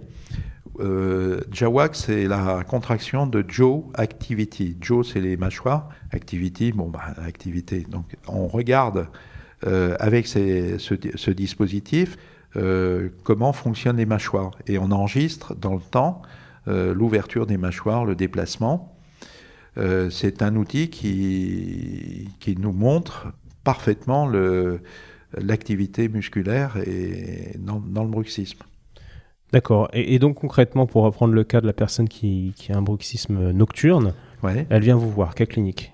Je viens vous voir, je m'appelle Étienne, j'ai 30 ans, bah, je vais plutôt bien, je n'ai pas l'impression d'être stressé. Vous allez, mais voir, vous allez voir votre dentiste, quoi. Ouais, mais j'ai entendu parler de vous, donc je viens vous dentiste. voir. et, et, du coup, bah voilà, la nuit, je, je serre les dents, je serre les dents, quoi. Puis ma copine a dit que je la, je la réveille parce qu'elle entend grincer. Puis c'est vrai que je commence à sentir que mes dents sont limées. Donc comment est-ce que vous abordez mon, mon cas clinique Alors, il y a différents problèmes. Bon, euh, le stress est la cause principale. Donc déjà, je commence à poser des, par poser des questions. J'essaye de savoir dans quel environnement le patient vit et surtout, euh, j'essaye de détecter les causes de stress potentielles et voir euh, s'il n'y a pas moyen de réduire justement ces causes de stress. Ça, c'est la première chose. Ok. Avant même de, de regarder ses dents. Super. Dans cet interrogatoire, vous, euh, vous réalisez qu'en fait, le patient qui vous dit qu'il n'est pas stressé, bon, il y a quand même une, cause de stress. Alors là, déjà, c'est difficile à identifier, euh, mais bon, admettons, vous, vous, identifiez que finalement, euh, il y a un stress. Qu'est-ce que ça pourrait être comme exemple? Un stress que le patient n'a pas trop conscience, puis au fur et à mesure de l'interrogatoire, vous dites, ah si, il y a quand même ça qui potentiellement peut engendrer ce bruxisme. Vous savez simplement en ce moment, regardez le monsieur qui travaille dans un hôtel, euh, dans un restaurant, et qui ne sait pas si demain euh, il va pas être obligé de mettre la clé sous la porte, croyez-moi, euh, il a une cause de stress hyper importante. Donc ce monsieur, malheureusement, c'est normal qu'il fasse du bruxisme. Et c'est normal aussi que, le cas échéant, il ait des gros problèmes de troubles musculo-squelettiques. Ça va avec. Mais à partir de quel moment je, je trouve toujours ça délicat de dire à un patient euh, ou alors c'est souvent eux qui me disent bon, on m'a dit que je suis stressé parce que c'est souvent un peu l'excuse quand on ne sait pas d'où ça vient leur problème. Et je trouve toujours ça délicat euh, de dire à un patient bah si si vous êtes stressé alors que lui il, vous affirme que non il dit bah non pour le cas ok si, si le patient est, en faillite avec son restaurant là je pense qu'il aura pas de mal à dire oui mais il y a d'autres cas où les patients me disent bah ouais non enfin franchement euh, je suis pas stressé. Alors, Et puis on leur, on leur met leur, problème sous, sous, le, sous le, alors, du stress. Je pense que déjà, il, euh, là, on a un côté, euh, je veux pas dire examen psychologique, mais euh, il faut arriver à essayer. Vous savez, des fois, on voit des, des sources de stress dont le patient se rend pas compte. Et je pense qu'à partir du moment où on réussit à nommer la chose, à la définir, à savoir quelle est son origine, déjà, on a une solution, une partie de solution au problème. C'est-à-dire qu'en fait, qu'est-ce qu'on peut faire, nous? Nous, la seule chose qu'on puisse faire, c'est essayer de faire en sorte que le patient adopte euh, un comportement euh, qui lui permette de vivre avec et surtout de relativiser son problème, de telle sorte que ce soit quelque chose de moins nocif et qu'il puisse euh, vivre avec. Parce que bon, c'est pas vous qui allez changer la face du monde et, et souvent c'est quelque chose qui marche assez bien. Hein. Alors maintenant, il peut y avoir en plus un problème, euh, je dirais, fonctionnel qui est là euh, réel, d'ordre fonctionnel. J'évoquais tout à l'heure les problèmes de diminution de dimension verticale. Personnellement, encore une fois, c'est mon avis et on peut le discuter. Euh, je pense que si on s'est beaucoup préoccupé euh, de l'augmentation de dimension verticale de l'étage inférieur de la face, euh, je pense qu'on est passé totalement à côté de la notion de diminution de l'étage inférieur de la face. Je m'explique. Alors là, qu'est-ce qu'il est en train de raconter? Euh, C'est ce que je me disais. Hein, bon, voilà. Alors, écoutez, euh, pour faire comprendre ça, euh, je dis toujours, quand vous rentrez dans une pièce, il y a des pièces, vous rentrez, vous vous sentez bien. Et puis il y a des pièces, vous rentrez, vous vous sentez pas bien du tout, vous vous sentez stressé, enfin resserré ou bon. Ça veut dire quoi? Ça veut dire que le volume, sans que vous en rendiez compte, le volume de la pièce vous convient et vous avez l'impression d'avoir quelque chose qui est tout à fait équilibré par rapport à votre ressenti. Bon.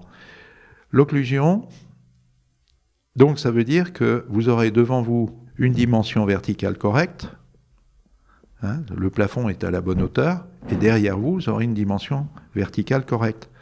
C'est-à-dire que pour que ce soit équilibré, il faut deux piliers devant, deux piliers derrière, et avec des dimensions verticales qui soient correctes. Imaginez simplement que l'occlusion, ça fonctionne de la même façon. C'est-à-dire que on appelle euh, pilier de l'occlusion, donc vous avez des piliers antérieurs, c'est au niveau des canines, à droite et à gauche, hein, et des piliers postérieurs, c'est au niveau molaire.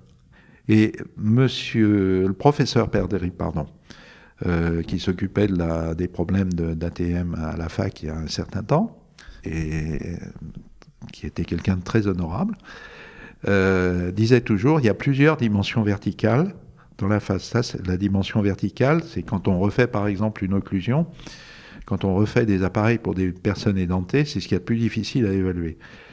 Et on a une dimension verticale d'équilibre où on est bien. Donc à partir du moment où on va diminuer cette dimension verticale, c'est comme si vous diminuiez le plafond de la pièce dans laquelle vous êtes. Et là, tout d'un coup, ça va plus marcher. Vous serez pas bien. Hein. Alors, euh, bien évidemment, il n'est pas question de transposer de façon exacte. Hein, c'est pas ça. Euh, c'est un exemple. Et ce que j'essaye de faire, c'est de prendre un exemple pour faire comprendre l'importance de la dimension verticale de l'occlusion. Et j'insiste bien, on a quatre euh, dimensions verticales, deux devant, deux derrière. Et à partir du moment où un de ces piliers est perturbé, bah, obligatoirement, vous allez marcher sur trois pattes, si je puis dire. Et là, à ce moment-là, vous aurez des troubles euh, de l'appareil manducateur. C'est les fameux, euh, le fameux Adam. Enfin, aujourd'hui, on parle de l'Adam. Enfin, j'avoue que j'ai du mal un peu à suivre avec toute la terminologie parce que ça change tous les dix ans. Alors, euh, algie de l'appareil manducateur. Syndrome de Saddam Oui, la dame. La dame. C'est algie de l'appareil manducateur, hmm. je crois. Syndrome algodystrophique de l'appareil manducateur. Voilà, c'est ça. Mais ça, change, euh, la dénomination change régulièrement. Mais ouais, ça, ça c'est pareil. Ça m'a toujours fait marrer parce que les patients, ils viennent me voir, ils me disent Oh, j'ai un médecin qui a trouvé ce que j'avais, enfin, le, le Saddam.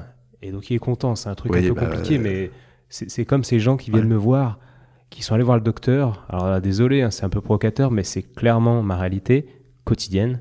Ils viennent me voir, je suis allé voir le docteur, il m'a dit que j'avais une dorsalgie. Donc ils disent, bon, ou une lombalgie. Ok, et je leur dis, qu'est-ce que vous avez? Il me dit, bah, j'ai mal au dos. Et en fait, ils ont transformé, enfin c'est des mots qui, qui permettent... Euh, qui, qui, permettent de faire un, c'est un autre mot pour dire ce que le patient vient, vient vous dire en fait. Et, et ça avance en rien le problème. Oui. Et ça, c'est ça, c'est mon quotidien. Euh, oui et non, parce qu'en fait, c'est justement au thérapeute, à partir du moment, c'est-à-dire que c'est comme le gyrophare euh, sur la voiture de pompier, ça fait pimpon et ça fait, ça éclaire rouge très fort. Ça veut dire qu'il y a quelque chose. Donc là, c'est le rôle du professionnel, c'est le rôle du thérapeute de d'évider euh, les chevaux pour savoir exactement ce que ça peut recouvrir et s'il est en capacité d'intervenir ou alors d'envoyer, de référer à quelqu'un qui est capable de traiter. Hmm. C'est en fait c'est vraiment un signal d'alerte. Euh, mais d'un autre côté, quand on écoute bien les, moi je suis toujours surpris dans ces problèmes d'appareil manducateur, euh, quand on prend le temps d'écouter le patient on arrive à le mettre en confiance et on lui fait décrire par le menu euh, comment il a mal, euh, comment ça se passe, quelle est sa stratégie d'évitement, enfin de, pour essayer de faire en sorte qu'il ait moins mal. Et là, à ce moment-là, souvent, on, a le diagnostic qui nous est servi sur un plateau. Alors, je ne, il est bien évident que là, je ne suis en train de parler que des troubles, euh, je dirais, lorsqu'on n'a pas un substrat articulaire, quand on n'a pas un problème purement articulaire. Il faut bien différencier de ce qui est intra-articulaire de ce qui est euh, musculaire, même si on peut avoir les deux en même temps. Ça, c'est, il est clair qu'on a souvent les deux en même temps. Euh, mais il faut bien faire la différence entre les deux. Ouais, c'est encore une, histoire de, gestion un petit peu. C'est un petit peu comme dans le genou. Euh, si on prend le ménisque de, l'articulation temporomandibulaire, il peut avoir des lésions. J'imagine un petit peu comme on peut avoir une lésion méniscale au genou. par contre, cette même lésion, deux personnes vont pas la vivre de la même façon. C'est-à-dire qu'il y a des personnes qui vont être Tout à fait. totalement bien avec la lésion et d'autres C'est ce qu'on disait tout à l'heure, quand, on est un peu, quand on a un coup de moins bien, tout s'effondre, paf, ça compense. Voilà, c'est le, le château de cartes qui s'effondre. C'est exactement ça.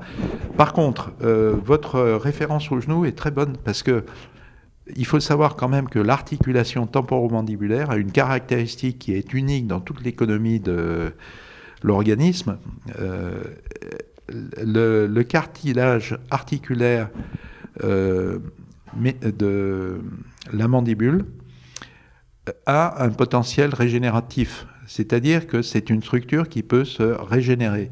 Vous parlez du cartilage Je parle du cartilage qui est sur l'os, le cartilage condylien, ce qu'on appelle le cartilage condylien.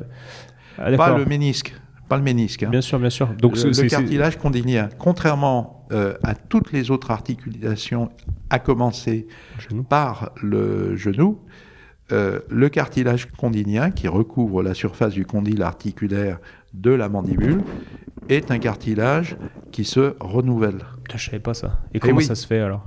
Que ce cartilage-là, il... parce qu'on apprend que les cartilages sont peu vascularisés, etc. Alors lui, c'est le contraire. On a en permanence des, des, cellules dessous qui se renouvellent. Ce qui est assez étonnant, c'est de voir le potentiel de régénération de l'articulation dans les fractures, par exemple. Quand on a une fracture euh, condylienne intracapsulaire, euh, on laisse les choses. Euh, enfin, euh, je vais un peu vite là.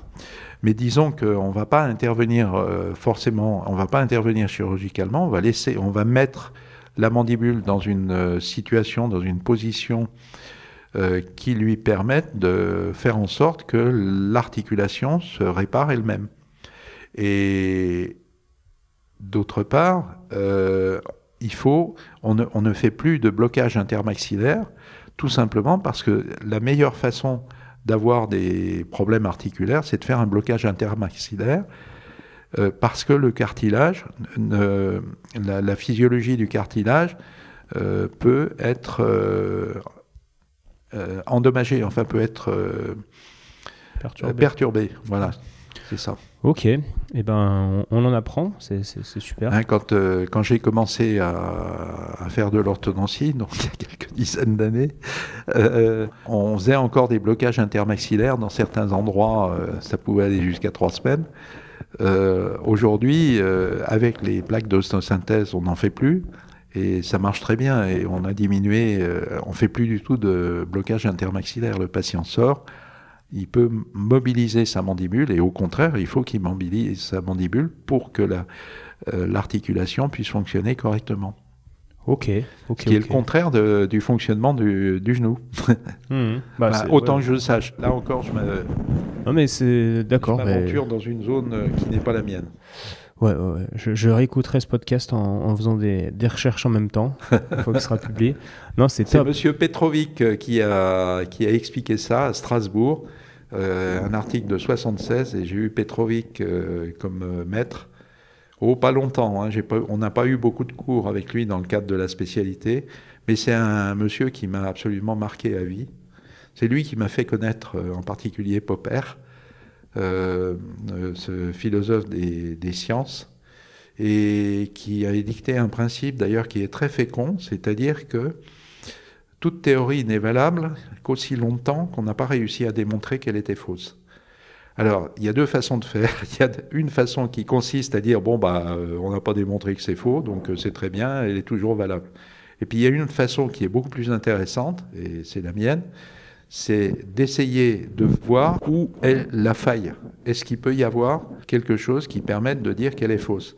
Et en procédant de cette façon-là, c'est assez génial, c'est un principe qui est assez puissant.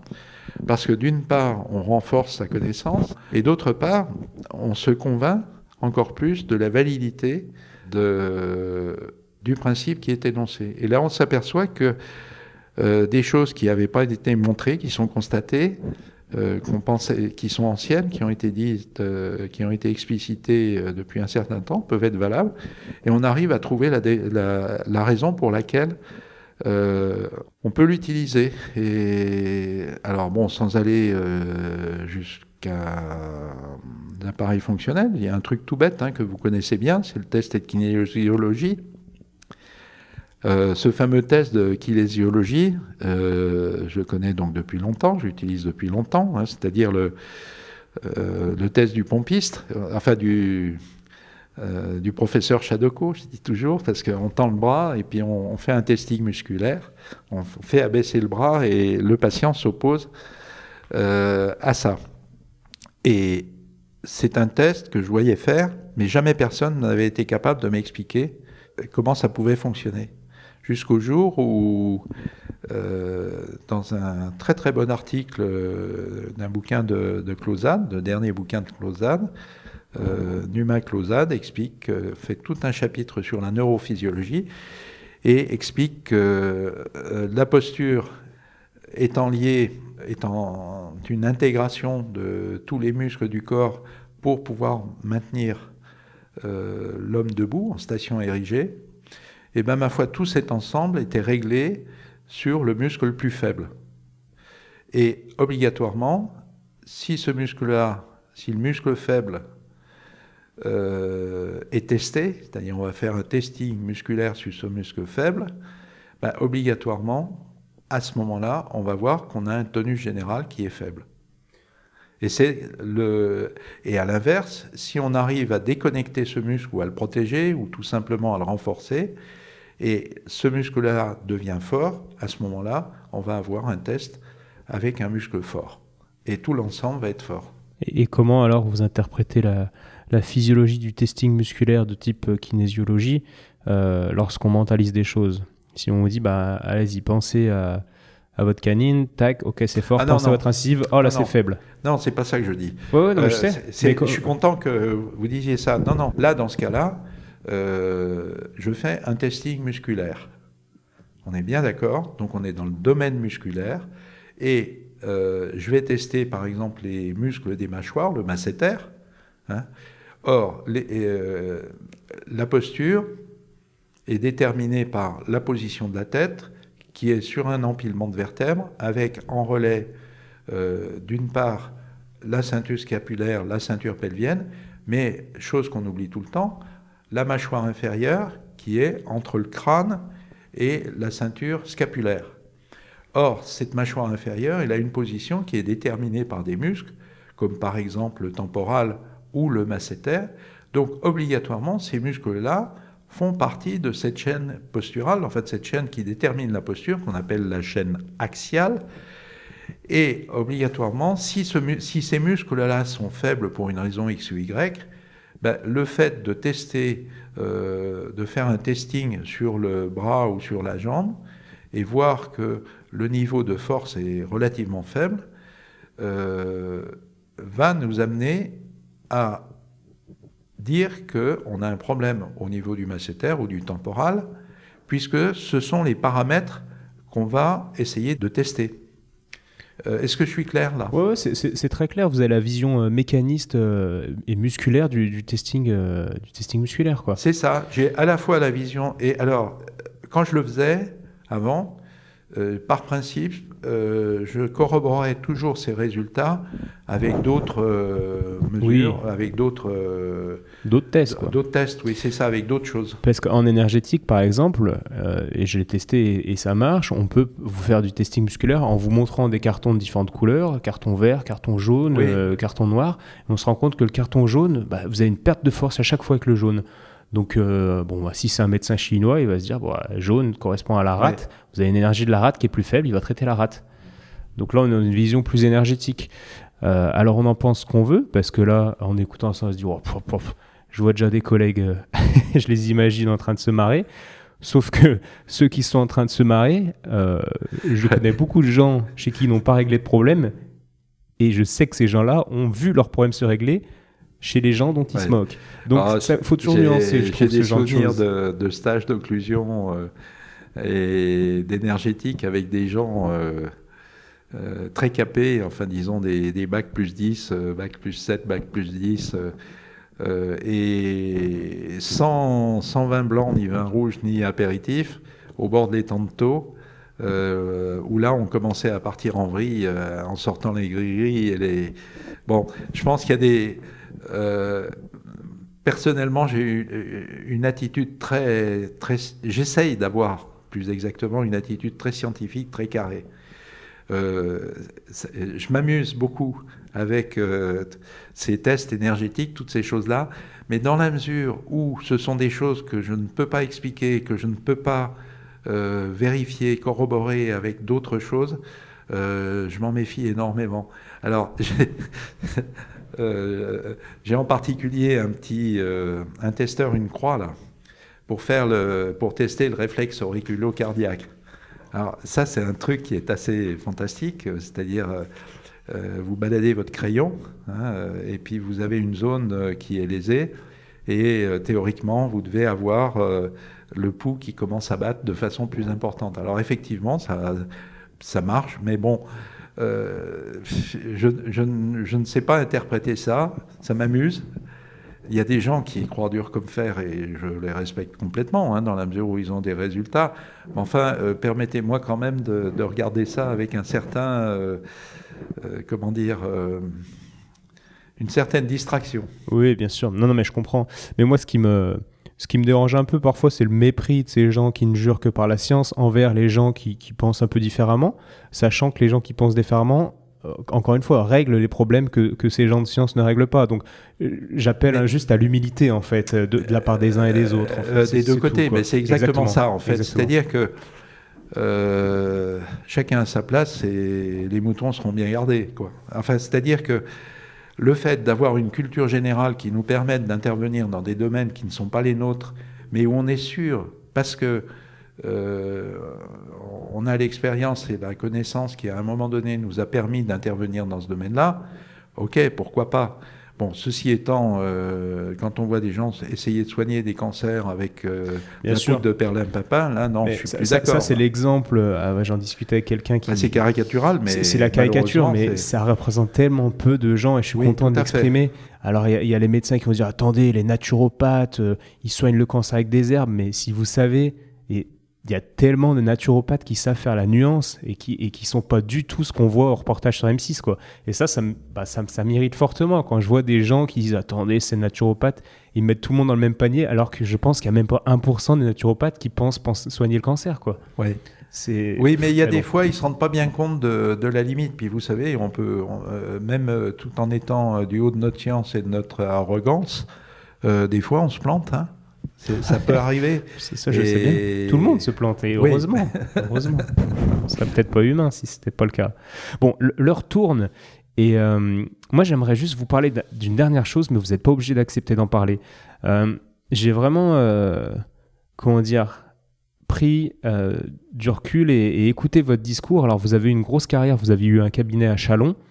Euh, dans un cabinet qui tournait beaucoup. Je, je, finis, puis vous me dites si vous voulez. oui, oui, non, mais ça, vous pouvez me poser la question, et puis après, on verra. En tant que jeune euh, ostéopathe, euh, ben voilà, ça m'intéresse. Donc vous avez eu ce gros cabinet pour un, pendant un moment qui tournait beaucoup avec beaucoup d'associés. Je crois que vous travailliez avec des prothèses dentaires à ce moment-là. C'était une grosse machinerie. Quoi. Oui, c'était une très grosse. Alors, il il faut pas se méprendre. Oui.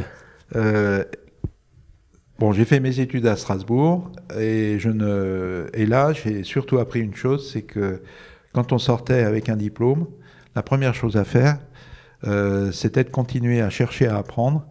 Euh, on savait, on avait une base, mais euh, ce que je, rendrais hommage à mes maîtres, professeur Charlier, Bolender, professeur Rémi Matisse, Bon, j'ai parlé de Petrovic et de sa belle-fille, euh, Madame Stutzmann.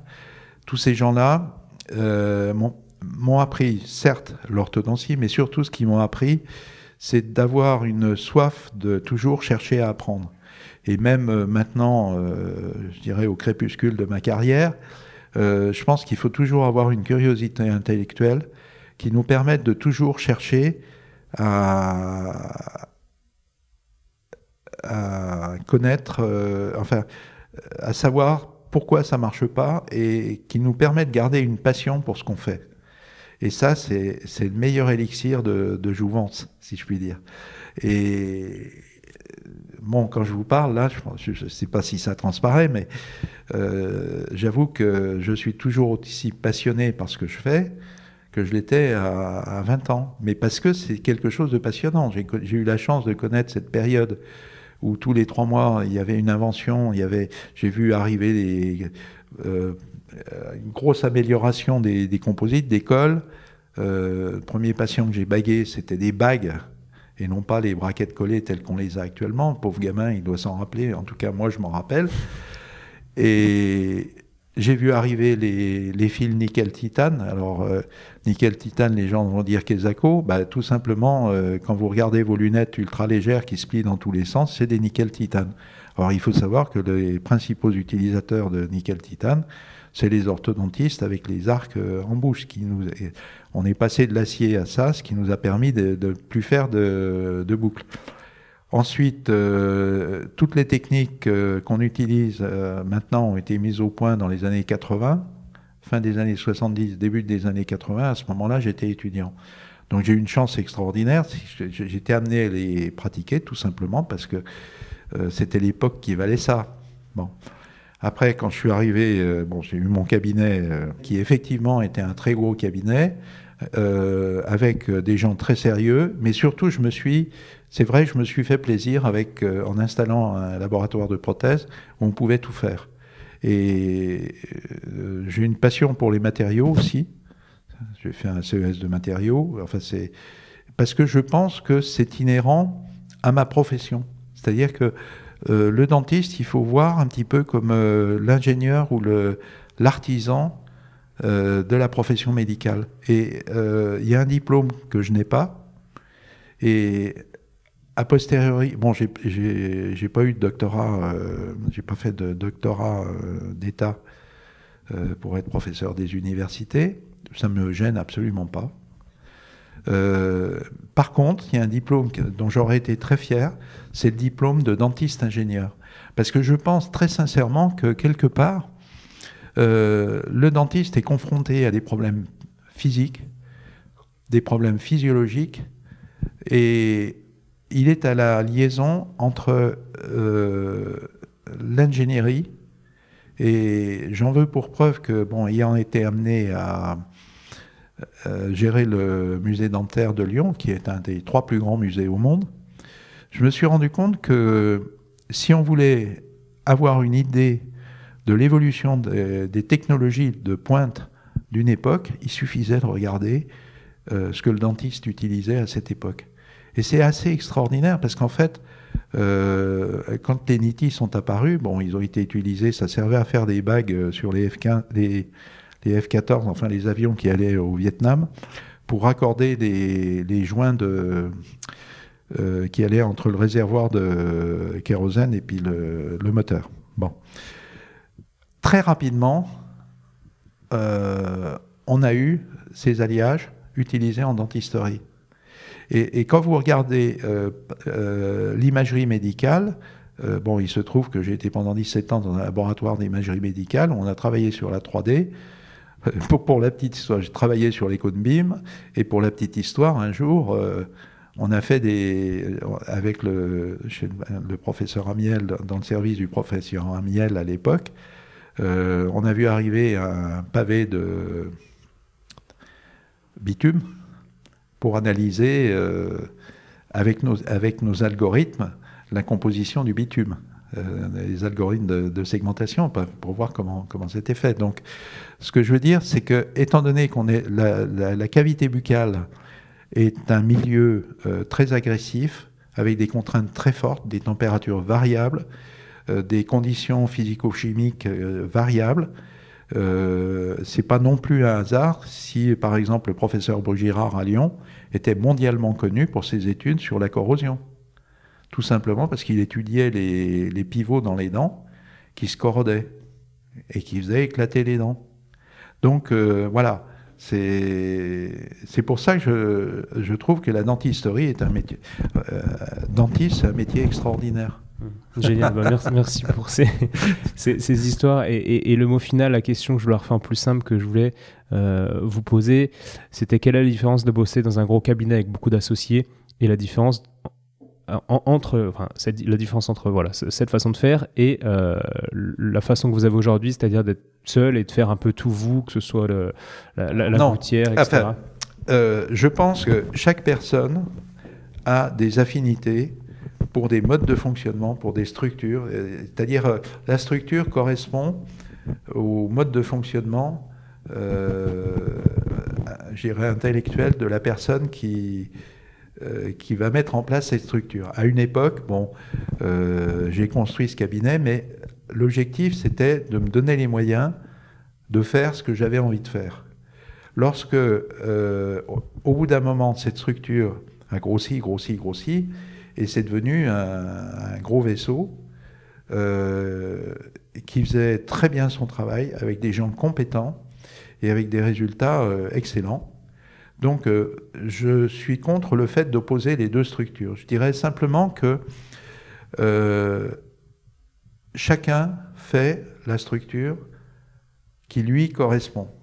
Après tout, euh, quand vous voyez des artistes, hein, on parle de l'art dentaire, sauf que quand on parle de l'art dentaire, on oublie simplement que c'est l'art au sens art et métier, c'est-à-dire le fait de faire.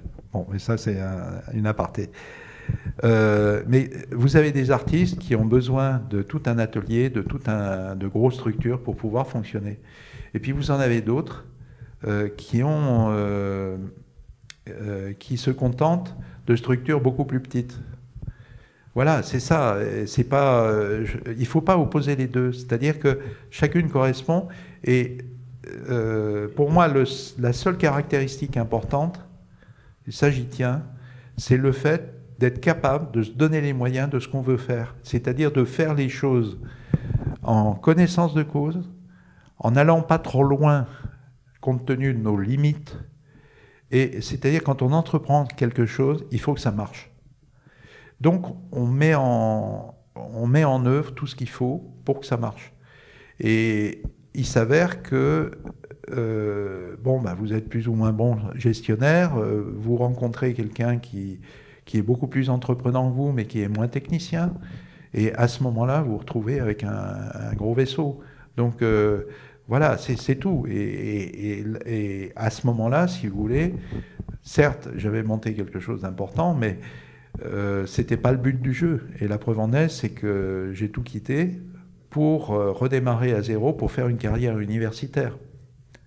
Et là, croyez-moi, ça n'a pas été rigolo tous les jours. Mais ça fait rien. C'était une, c'était une époque euh, fantastique parce que justement, on créait, on inventait, on était dans un, dans un environnement. Et ça, ça correspond à la personnalité de chacun. Il n'y a pas de. Euh, il ne faut pas opposer les deux. Je pense que chacun a sa place. Et, et puis la personnalité. Euh, évolue entre guillemets ou nos envies évoluent au, fur et à mesure d'une vie quoi. Donc euh, oui c'est ça. on n'oppose pas et moi je suis très heureux dans la structure dans laquelle je suis. Bon ah, euh, c'est hyper euh, équipé. Ouais. voilà le tout c'est d'être capable de maîtriser tout ça. Génial. Bon bah merci beaucoup pour pour votre temps. On va s'arrêter là bah, ça, fait, ça fait une heure et demie. C'est moi qui vous remercie. J'ai vraiment été très touché par, votre, par l'attention que vous avez portée à tout ça. J'espère que j'ai pas trop, dit de bêtises, mais je pense. Bon, enfin bref. Je pense pas. Je pense pas. Voilà, j'ai essayé d'être le plus clair possible, même si c'est des sujets qui malheureusement sont quelquefois très compliqués. Ouais, mais merci pour votre effort de, clarté et puis bah du coup bon bon week-end hein, puisque c'est le week-end là pour vous. Ouais c'est ça oui. Parfait. Allez à bientôt merci beaucoup. Merci. Je vais voir s'il y a des champignons. Super. Bonne cueillette.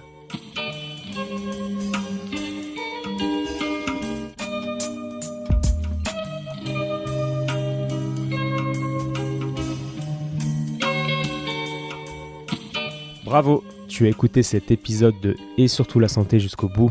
Donc pour booster ce projet qui a pour but de donner les meilleures infos possibles sur le thème de la santé, je t'invite à aller mettre 5 étoiles et un commentaire sur l'application podcast de l'iPhone de ton voisin.